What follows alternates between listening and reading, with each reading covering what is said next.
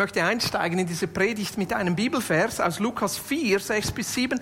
Ein sehr ermutigender Bibelvers. Hier heißt es, ich will dir Macht über diese Länder und all ihre Reichtümer geben, denn ich verfüge über sie und kann sie geben, wem ich will.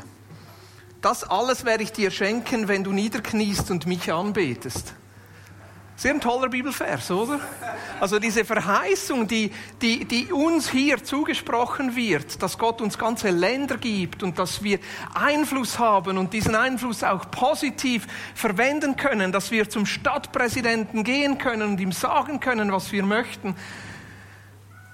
Ein bisschen weniger inspirierend wird es, wenn wir mal den Zusammenhang lesen, wo dieser Bibelvers steht und dann merken, wer es gesagt hat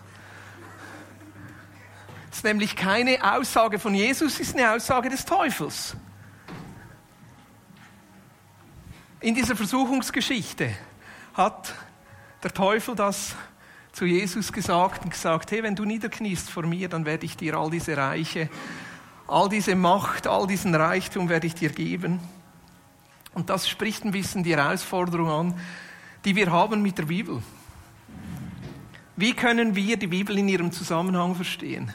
Wie können wir sicher sein, dass das, was wir aus der Bibel herausnehmen, wirklich auch für uns ist, zu uns spricht, uns inspirieren soll und inspirieren kann? Und mein Ziel heute mit dieser Predigt ist auf der einen Seite so die Einführung in diese Predigtserie, Gott macht alles neu, und auf der anderen Seite auch ein Grundverständnis zu geben, wie wir mit der Bibel umgehen können, das große Bild schaffen für die Bibel, aber auch Lust auf die Bibel zu wecken. Und heute Morgen starten wir mit einem kleinen Bilderrätsel. Ich habe dir verschiedene Bilder mitgebracht und ihr dürft raten, was das für Bildausschnitte sind. Hier das erste Bild. Was ist das? Ein Leuchtturm, ein Regenschirm, genau. Ihr seht das auf dem zweiten Bild. Aber wenn man nur das kleine Bild sieht und nicht so genau hinsieht, könnte es irgendwas sein. Das zweite ist ein bisschen schwieriger. Was ist das? Ah, schlechte Qualität. Ich habe es extra versucht aufzuschreiben. Schlecht Wetter. Was könnte es sonst noch sein? Luftballon, Nebel, abstrakte Kunst. Kann das weg? Was ist es konkret? Ah, dieser oben, das rote, dieser Ausschnitt, das war es. Und das, auf was möchte ich hinaus? Eigentlich, wenn wir das große Bild sehen, um was es in der Bibel geht, die große Geschichte sehen, dann ist es viel einfacher, auch einen kleinen Bildausschnitt zu verstehen und wissen, wo der hingehört.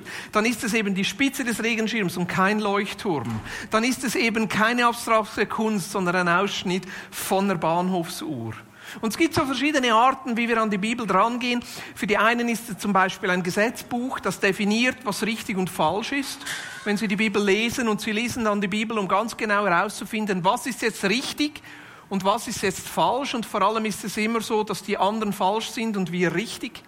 Das ist ja die Grundhaltung, in der wir drin sind. Für andere ist es ein Regelbuch, so die, die ich sag mal so die, die, die, die drei Prinzipien, es könnten auch fünf, sieben oder zwölf sein, die drei Prinzipien für ein gesegnetes Leben, für ein Leben in Wohlstand, für ein Leben in Gesundheit. Das könnte auch sein, dass wir so an die Bibel rangehen. Für andere ist es so ein Prophetiebuch, zu sehen, okay, wie sieht die Zukunft aus? Wie, wie kommt das Ganze heraus? Und eigentlich ist es so, die Bibel enthält Gesetze die uns Leitplanken aufzeigen, was ist richtig und falsch. So ist so. Die Bibel enthält Prinzipien, die uns zeigen können, wie unser Leben gelingen kann, wie wir ein erfülltes, glückliches Leben haben. Die Bibel ist sogar ein Buch der Prophetie, das uns aufzeigt, wo diese Welt hingeht und uns Leitplanken geben kann. Aber es ist eben nicht nur das. In erster Linie ist die Bibel eine Geschichte. Die Bibel erzählt in erster Linie eine Geschichte und es ist die Geschichte von Gott mit seiner Schöpfung. Es geht nicht in erster Linie um uns, es geht nicht in erster Linie um mich persönlich, sondern es geht um Gott. Es ist die Geschichte von Gott mit seiner Schöpfung. Gestern wollte ich ein Bild einschlagen. Also eigentlich wollte ich einen Nagel einschlagen, um ein Bild aufzuhängen, muss ein bisschen präziser sein. Und wahrscheinlich kennen das nur die, die Kinder haben. Man geht runter in den Keller und man hat ja alles so schön vorbereitet. Man findet dann auch einen richtigen Nagel, aber keinen Hammer. Weil irgendwie, bei uns ist das immer Krigi von Iberg, der das Licht brennen lässt, der die Türe offen lässt, der den Hammer irgendwo mitnimmt und dann findet man ihn nicht. Weil wenn man dann fragt, wer hat den Hammer? Es war ja nie jemand. Ist das bei euch auch so? Bei uns ist es dann Krigi von Iberg. Gestern hat auf jeden Fall Krigi von Iberg unseren Hammer versteckt. Und was macht ein guter Handwerker, wenn er den Hammer nicht findet? Er nimmt das nächste beste Werkzeug. Und so habe ich dann gestern versucht, mit diesem Werkzeug, ah, genau, den Nagel einzuschlagen. Ein bisschen hat es funktioniert, anders auch nicht. Und so gehen wir manchmal mit der Bibel um. Wir nehmen die Bibel als ein Werkzeug, was es eigentlich gar nicht unbedingt gedacht ist. Es funktioniert schon irgendwie. Irgendwie kriegen wir den Nagel mit ein, manchmal auch nicht. Manchmal hängt dann das Bild schräg. Oder noch schlimmer, wir hauen uns auf die Finger oder noch, noch schlimmer, und da sind wir gut dran, wir hauen anderen auf die Finger, die für uns den Nagel halten, schmeißen ihnen irgendwelche Bibelverse um die Ohren und sagen, so sollte es sein. Dabei, das Werkzeug, das Gott uns gibt, ist eine Geschichte. Ist dieses Geschenk, das Gott uns gibt mit der Bibel, ist eine Geschichte. Eine Geschichte in erster Linie von Gott. Mit uns, der Schöpfung. Nicht nur mit mir als Einzelner, sondern mit uns als ganze Schöpfung. Und ohne dieses Verständnis für die große Geschichte, ohne das große Bild zu sehen, fällt es uns oft schwer, die kleinen Bilder dann einzuordnen, die kleinen Prinzipien einzuordnen, die Gesetze einzuordnen, die Prophetien einzuordnen. Wir nehmen dann irgendwas hinaus und stellen es in einen komplett anderen Zusammenhang. Und das Zweite, ohne ein Verständnis für uns und unsere Zeit interpretieren wir die Bibel mit unseren Brillen, aber dazu kommen wir dann ein bisschen später. In dieser Serie, nicht in dieser Predigt, das reicht heute leider nicht. Also wie ist dann dieses große Bild? Und wir werden in dieser Serie immer wieder auf dieses große Bild eingehen. Und wir lehnen uns da an ein Buch an, das ein Freund von mir geschrieben hat, Gott macht alles neu. Das gibt so wie die Leitlinien. Wir nehmen dann diese einzelnen Kapitel raus als Themen. Wenn du das als Begleitlektüre möchtest und ich kriege keine Provision, darfst du gerne so ein Buch kaufen. Das kostet 20 Franken, ist dort hinten. Wenn du kein Geld dabei hast, darfst du einfach eins mitnehmen. Dann wird Debbie das für dich. Nein. Wir bezahlen das gerne. Aber einfach nimm das mit. Aber eigentlich heute Morgen geht es ja nicht um dieses Buch, sondern es geht um dieses Buch, um die Bibel dieses große Bild, dieses große Bild zu verstehen, zu verstehen, was ist das überhaupt für eine Geschichte, die Gott da erzählt. Und das Interessante ist ja, dass dieses Buch voller Geschichten ist. Das Interessante ist, dass Jesus gekommen ist und sehr viel Geschichten erzählt hat. Also eigentlich zieht sich das durch die ganze Bibel durch, immer wieder diese Geschichten. Das Interessante finde ich und das Faszinierende sogar an diesem Buch ist, dass Gott teilweise Geschichten zwei oder dreimal erzählt. Zum Beispiel im Alten Testament die Geschichten mit den Königen. Da findest du erster, zweiter Könige, die Geschichte Propheten und dann die Könige. Und dann findest du fast die gleichen Geschichten, aber aus einer anderen Perspektive nochmal in den Chroniken. Und dann liest du das und dann liest du das und dann merkst du, manchmal deckt es sich, manchmal nicht so ganz und merkst, nein, Gott war es wichtig, eine Geschichte vielleicht sogar aus zwei Perspektiven zu erzählen. Und dann hast du noch die Propheten, die fast gleichzeitig waren und manchmal sogar gleichzeitig waren. Und dann findest du noch die Geschichte in den Propheten und dann kommt noch eine andere Perspektive mit hinein, wie die Propheten da hineingeschaut haben. Das Gleiche ist ja so mit der Geschichte von Jesus. Gott war diese Geschichte von Jesus diese ganze Geschichte, dieses Leben von Jesus so wichtig, dass er vier Menschen beauftragt hat, die aufzuschreiben. Gibt es das sogenannte synoptische Problem unter Theologen, die streiten dann darüber, wer war zuerst und wer hat von wem abgeschrieben und gibt es vielleicht noch sogar eine Sonderquelle. Ja, das, das, die, Matthäus, Markus, Lukas die, die, das sind, man sagt ihnen, die Synoptiker haben wie so ein ähnliches Bild und dann kommt ein bisschen später Johannes, der nochmal einen anderen Blick darauf wirft. Wieso macht Jesus das? Weil ihm diese Geschichte wichtig ist. weil Gott eine Geschichte hat und weil Gott als ein Gott der Geschichte ist, der immer wieder Teil dieser Geschichte ist. Was ist das Ziel, das Gott mit diesem Buch, mit dieser Geschichte hat? Dich einzuladen, damit du Teil dieser Geschichte wirst. Weil Gott mit dir und vor allem auch mit uns gemeinsam Geschichte schreiben möchte. Die Geschichte ist nämlich nicht fertig. Sie geht weiter. Und Gottes Geschichte ist immer eine Einladung an uns, Teil seiner Geschichte zu werden. Dass wir die Geschichte empfangen, dass wir diese Geschichte lesen, dass wir Teil dieser Geschichte werden und dann diese Geschichte weiterschreiben. Das ist das Ziel dieser Geschichte, uns einzuladen. Jetzt, wie sieht das Grundkonzept dieser Geschichte aus? Wir haben so eine neue Familientradition. Und diese Familientradition ist, wenn alle zu Hause sind, schauen wir miteinander eine Soap. Ich gebe es zu, wir haben Netflix. Das ist die beste Erfindung der letzten Jahren. Das ist so toll. Dann muss man nicht schauen, was im Fernsehprogramm kommt. Man kann hinsitzen. Und wir haben so eine Abmachung. Wir schauen nur, wenn die ganze Familie da ist. Und einer der, der einer der Soaps, die wir schauen, die heißt Scorpion. Also nicht, lohnt sich nicht, so wahnsinnig ist so ein Hochbegabter und so ein Team von Verrückten und die lösen dann Aufgaben. Ja, ist eine tolle Serie. Nur nach etwa Serie 73 hast du es gesehen, weil die Geschichte immer genau gleich funktioniert. Sie kommen zusammen, dann kommt ein Problem, dann lösen sie das Problem zu drei Viertel, dann kommt ein größeres Problem, dann geht die ganze Welt fast unter und am Ende gewinnen sie trotzdem. Danke, Boris, jetzt musst du das nicht schauen. Und so hat auch Gottes Geschichte, ist ein total schwacher Vergleich, ich weiß, aber so hat auch Gottes Geschichte so ein Grundmotiv, das sich durchzieht. Ein ganz einfaches Grundmotiv, das sich durchzieht. Gottes Geschichte, die wir in der Bibel sehen, hat eigentlich vier Teile. Der erste Teil dieser Geschichte, der erste Teil dieser Geschichte ist Gottes Schöpfung. Alles fängt gut an. Gottes Schöpfung, Gott macht alles gut. Und dann kommt die Rebellion. Der Mensch macht alles kaputt. Dann der dritte Teil Gottes Geschichte ist, Gott greift ein. Gott greift ein in diese Welt, in diese Geschichte, wird Teil von unserer Geschichte und Gott macht alles neu, die Neuschöpfung oder die Wiederherstellung. Das sind die vier Teile von Gottes Geschichte. Es fängt alles ganz gut an. Die Schöpfung ist Gottes Tempel, der Ort, wo Gott uns Menschen auf Augenhöhe begegnen kann und begegnen will, der Ort, wo er uns seine Liebe, seine Güte, seine Großzügigkeit zeigen kann und dann unsere Rebellion.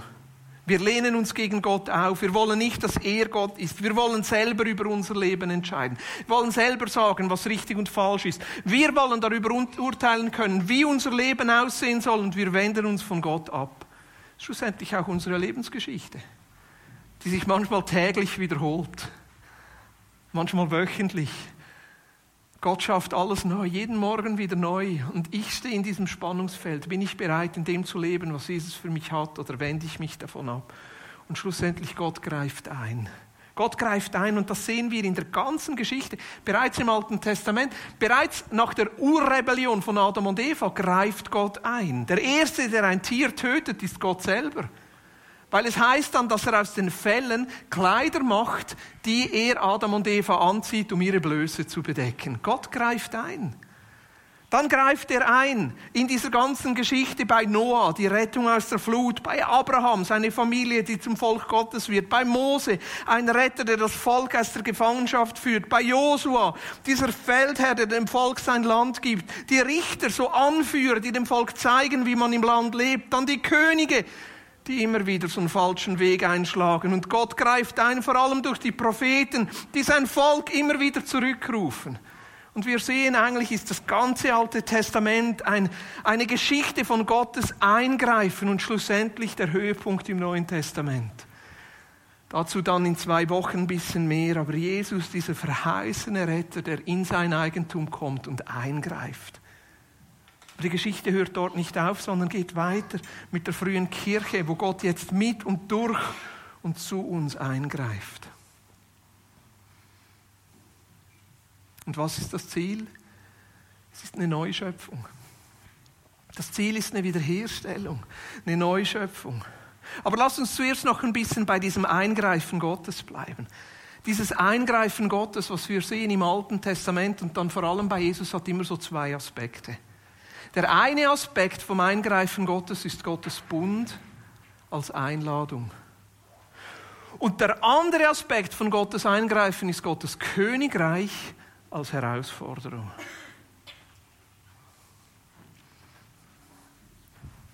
Bund und Königreich.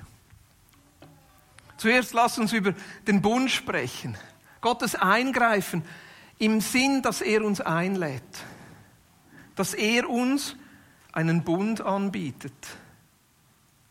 Wir sehen das bei Noah, wir sehen das bei Abraham, wir sehen das bei Mose, wir sehen das beim Volk Israel. Immer wieder dieser Bund, diese Beziehung, dieses Hey, ich lasse mich auf euch ein und lade euch ein, euch auf mich einzulassen. Der Bund ist eigentlich Gottes Einladung. Gottes offenes Herz. Der Bund bedeutet, du bist wertvoll, du bist geliebt. Der Bund bedeutet, seh, ich will eine persönliche Beziehung mit dir. Der Bund bedeutet, als Gott, ich will mein Leben mit dir teilen und ich lade dich ein, dass du dein Leben mit mir teilst. Der Bund bedeutet, Gott will mein Freund sein. Er liebt mich. aber gleichzeitig auch das Königreich.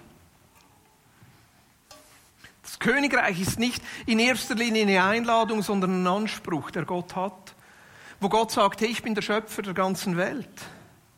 Ich bin der König und ich will König sein. Und dieser König, der sich ein Volk erwählt, damit er König sein kann. Und König zu sein bedeutet, seine Maßstäbe, sein Leben, seine Werte werden verwirklicht.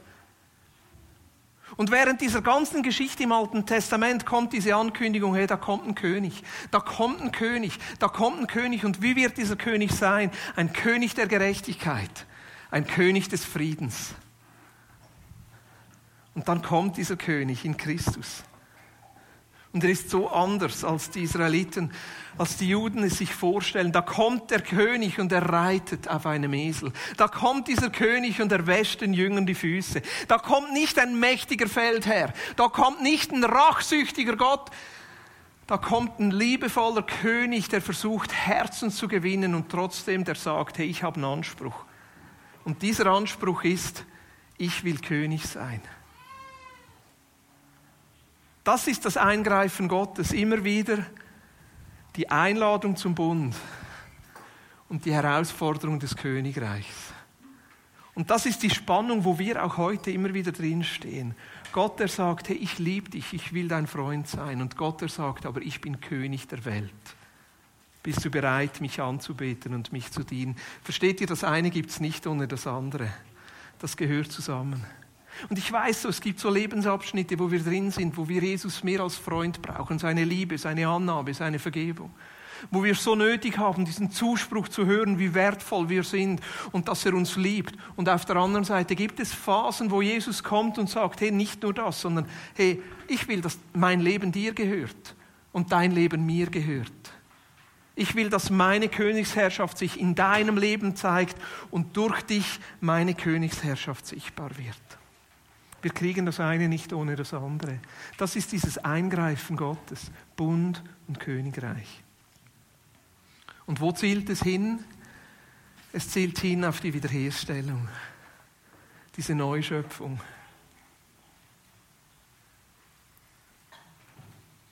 Wisst ihr, was das Interessante ist? Ist, dass das Reich von Jesus bereits jetzt angebrochen ist.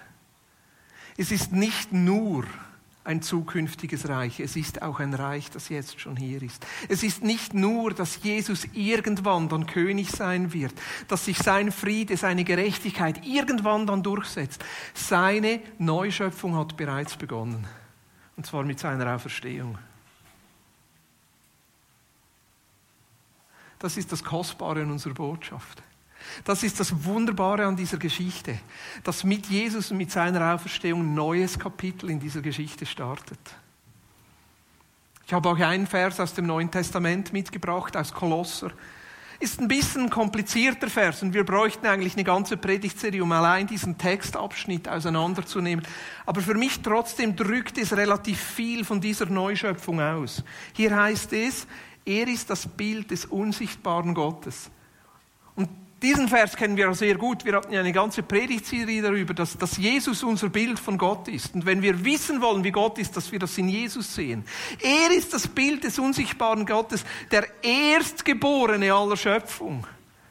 Versteht ihr hier? Da benutzt Paulus genau diese, diese Wortbilder. Schöpfung, Rebellion, Eingreifen, Neuschöpfung. Er ist der Erstgeborene aller Schöpfung. Und ich glaube, da meint es beide Schöpfungen, die erste Schöpfung und auch diese Neuschöpfung. Er ist der Erstgeborene aller Schöpfung, denn in ihm ist alles in den Himmeln auf der Erde geschaffen worden, das Sichtbare und das Unsichtbare. Es seien Thron oder Herrschaften oder Gewalten oder Mächten, alles ist durch ihn und zu ihm hingeschaffen. Alles ist durch ihn und zu ihm hingeschaffen.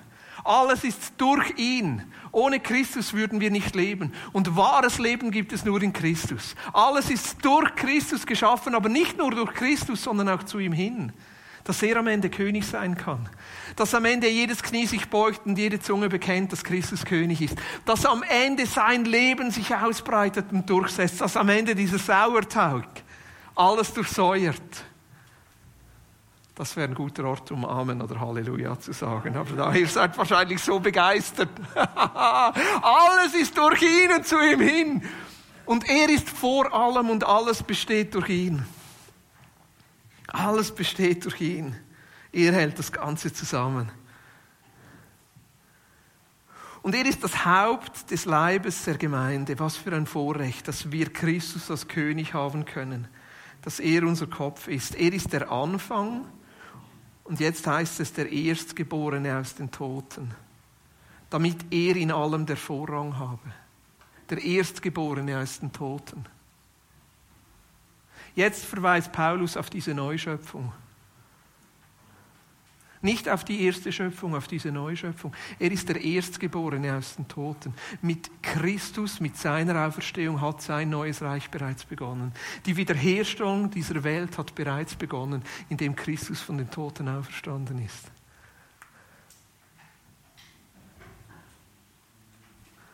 Oh, Halleluja. In ihm damit er in allem den Vorrang habe. Er geht immer einen Schritt voraus. Denn es gefiel der ganzen Fülle in ihm zu wohnen und durch ihn alles mit sich zu versöhnen, indem er Frieden gemacht hat durch, durch das Blut seines Kreuzes. Durch ihn, sei es auf der, auf der Erde oder was in den Himmeln ist. Einiges davon kommt dann später. Ja, wie, wie, sieht es dann konkret aus? Wie sieht das Leben nach dem Tod aus? Wie macht Gott jetzt alles neu? Da haben wir keine Zeit, heute Morgen darauf einzugehen. Versteht, diese Predigt ist nur der Appetitanreger, das Amüsbusch, der Gruß aus der Küche für alles, was dann in dieser Predigtserie kommt. Ja, genau. Aber hey, versteht ihr, diese Auferstehung, die verändert alles. Und noch besser, im 2. Korinther 5,17 sagt dieser gleiche Paulus, und ist nun jemand in Christus, ist er eine neue Kreatur. Das Alte ist vergangen, Neues ist geworden. Wir sind jetzt auch schon mit Christus auferstanden und Teil dieser Neuschöpfung. Ein Teil von dem lebt schon in uns. Wir sind jetzt schon noch mit einem Fuß hier und mit einem Fuß bereits in dieser neuen Welt. In diesem letzten Teil dieser Geschichte Gottes. Und es zielt wohin? Nämlich dass Christus alles wiederherstellt, dass die ganze Schöpfung unter seine Herrschaft kommt, dass Bund und Königreich dieses Eingreifen Gottes schlussendlich alles einnimmt. Was heißt das für dich heute Morgen? Wir hatten heute im Vorbereitungsgebet noch ein ganz cooles Bild. Da hat jemand gesagt, ich habe so ein Bild gesehen von Jesus, wie er an die Türe klopft und dann wartet, bis wir öffnen. Und das ist eigentlich so das Bild von, von, von, von, von diesem Angebot des Bundes, wo, wo Jesus immer wieder an unsere Herzen klopft. Und diese Person hat dann gesagt, ich habe dann gesehen, wie Jesus im Garten campiert und wartet, bis wir die Türe öffnen. Vielleicht ist es für dich heute Morgen dran, für Jesus die Türe zu öffnen. Und zu sagen, ja, Jesus, du hast genug campiert im Garten, komm, sei Teil meines Lebens. Ich möchte dieses Angebot des Bundes und auch dieses Angebot des Königreiches annehmen. Vielleicht ist es dran, das zu tun in einem Bereich deines Lebens. Vielleicht ist es auch dran, Jesus als König ganz neu zu entdecken und zu sagen, Jesus, du bist bereits König dieser Welt, ich will, dass du König meines Lebens bist. Und ich glaube, es ist so wichtig, dass wir immer wieder so Entscheidungen treffen und sagen, ja, ich will das, ich will das. Und das zweite, die zweite Einladung für uns heute Morgen, glaube ich, ist, ist uns neu zu überlegen, hey, wie stehen wir da zu dieser Geschichte? Und ich hoffe, dass ich den einen oder anderen auch ein bisschen interessiert, lustig machen konnte, für, dafür diese Geschichte neu zu entdecken, das große Bild zu sehen. Vielleicht ist es dran für dich, eine neue Bibel kaufen zu gehen. Oft liest es sich viel einfacher mit einer neuen Bibel, mit einer neuen Übersetzung. Vielleicht ist es dran für dich, so einen Bibelleseplan zu besorgen. Es gibt ganz tolle Bibellesepläne, zum Beispiel die ganze Bibel in drei Jahren chronologisch. Vielleicht gibt es auch die ganze Bibel in fünf Jahren chronologisch. Vielleicht ist es auch daran, dass du für dich zusammen mit, mit Menschen anfängst, die Bibel zu lesen. Wir haben ja so, so, eine ganz tolle Männergruppe. Da lesen wir jeweils ein Kapitel miteinander und dann tauschen wir über WhatsApp aus. Und einmal pro, alle zwei Wochen kommen wir zusammen und, und diskutieren dann, weil wir merken, wie wichtig uns die Bibel als Gottes Wort ist. Wobei im Moment lesen wir Hosea. Das ist ein bisschen deftige Speise. Aber das gehört auch dazu. Aber schlussendlich, Gott lädt uns ein ganz neu seine Geschichte zu entdecken.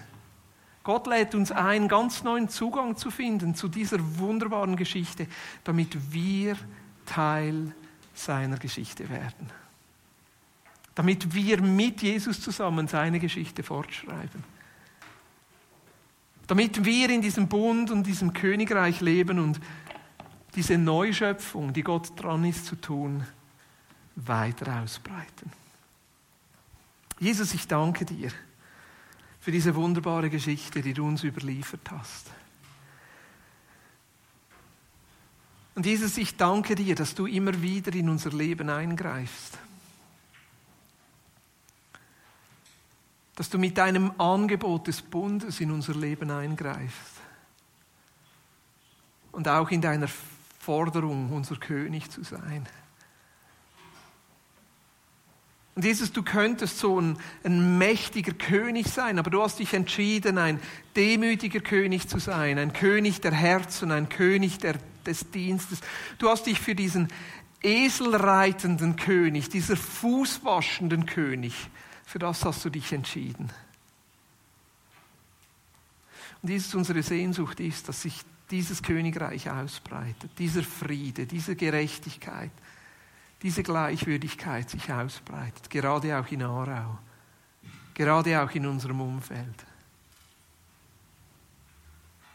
Und Jesus, ich bete, dass du vor allem den Menschen unter uns, die es mit dem Lesen nicht so einfach haben, die sich eigentlich einen neuen Zugang zu, zu dieser Geschichte, zu, zu dieser Bibel wünschen, dass du ihnen einfach neu die Augen öffnest und ihnen diesen Zugang schenkst. Und Jesus, ich bete, dass du uns diesen Geist der Weisheit und Offenbarung gibst, dass wenn wir die Bibel lesen, erkennen, wie wir Teil dieser Geschichte werden können. Dass wir nicht nur Inspiration, dass wir nicht nur Gesetze, nicht nur Regeln, nicht nur irgendwie Prophetien rausnehmen, sondern Teil deiner Geschichte werden. Verwandelt werden, Jesus, damit wir deine Geschichte fortschreiben. In deinem Namen, Jesus. Amen.